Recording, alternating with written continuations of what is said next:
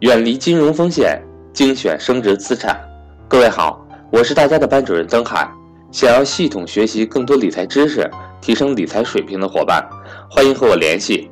我的手机为幺三八幺零三二六四四二，我的微信为格局全拼小写后面加上六八六八，也就是格局六八六八。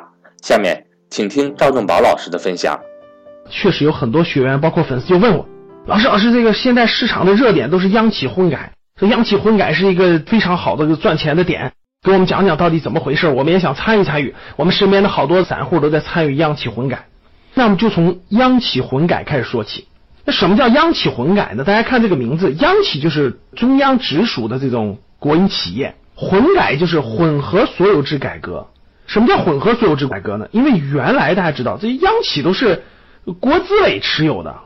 没上市的那就是国资委全资持有的，上市的它的大股东和大部分股权都在国资委控制，没有那么多的员工持股啦，包括其他投资方的持股。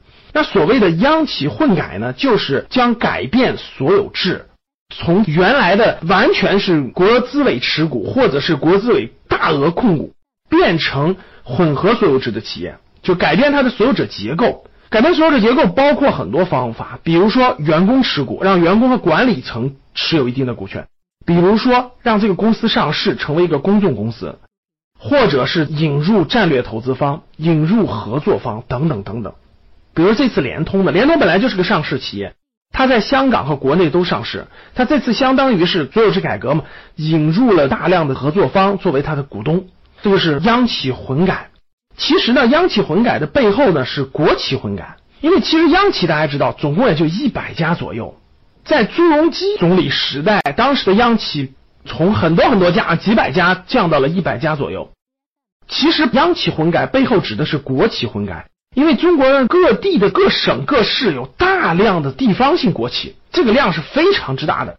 国企这次改革呢是不改没有竞争力了。央企改革呢是作为一个排头兵，央企混改成功以后，将会有大量的地方性国企做国企混改。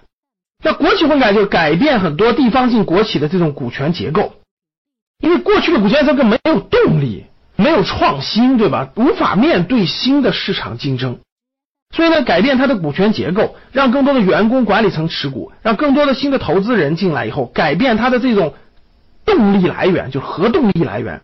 就不是过去那种做好做坏跟我没关系，我是给国资委打工的，跟我没关系。哎，把它变成混合所有制之后，是新的董事会、新的股东会，对吧？可能你管理层也有一点股份，然后你面对的是不同的老板，所以改变这个核动力，让更多的股东能够推进改革，能让国企能够融入这个市场的竞争，能有更多的活力。这就是央企混改和国企混改的本意。那事情肯定是好事儿，不用问。长远看，中国的市场经济的推进。也推进到这一步了，必须进行深化改革。其实中国很多行业都已经是市场经济了，没有市场经济的，其实都是这些国企和这些央企。所以呢，这个改革长远看肯定是好的尝试，我认为是有利于市场经济的发展，有利于国民经济的发展的。于是呢，市场的散户就觉得，哇，这这大的改革来了，对吧？机会来了，所以我就要跟风炒作。什么叫炒概念？各位，这就叫炒概念。大家看这个炒，炒大家知道吧？掉下来了，翻上去，上来以后再下来，下来了再炒上去，就是低买高卖，就打算炒作。那什么叫概念呢？概念就是它只有一个理念，它还没有落地，它还没有实际的东西。比如说，是你看到这个混改了，是吧？你看到新的投资方入股了，你看到企业的业绩发生了变化了吗？你看到这个公司的管理机制发生变化了吗？你看到这个公司的市场份额发生了改变了吗？你看到它的产品更有竞争力了吗？最后一步，你看到它的财务报表更好看了吗？你看到它的业绩改变了吗？这些都没有看到，这不市场上的概念吗？那大量的散户为什么不赚钱呢？自以为聪明，哎，我能抓住市场热点，我能抓住概念，我要去炒概念。所以大多数股民最后不赚钱的原因就是天天去炒概念，天天去追热点。这些概念，这些公司的混改改完了以后，就一定能业绩好吗？就一定能够扩大市场份额吗？产品就能一定满足社会市场客户的需求吗？不一定啊，那不一定，你瞎炒啥呀？不套你套谁？所以呢，大多散户看到哇，哎，联通涨了，然后呢，国企混改企业都涨了，我就去跟风炒作，这都是短期利益，这都是炒概念这种短期的，大多数人都将失败。所以，从央企混改，我们谈到了炒概念，我是不建议大家去炒概念的啊，没有意义。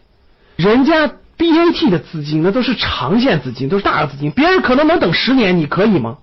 你没有这样的信心，你不是炒概念是什么？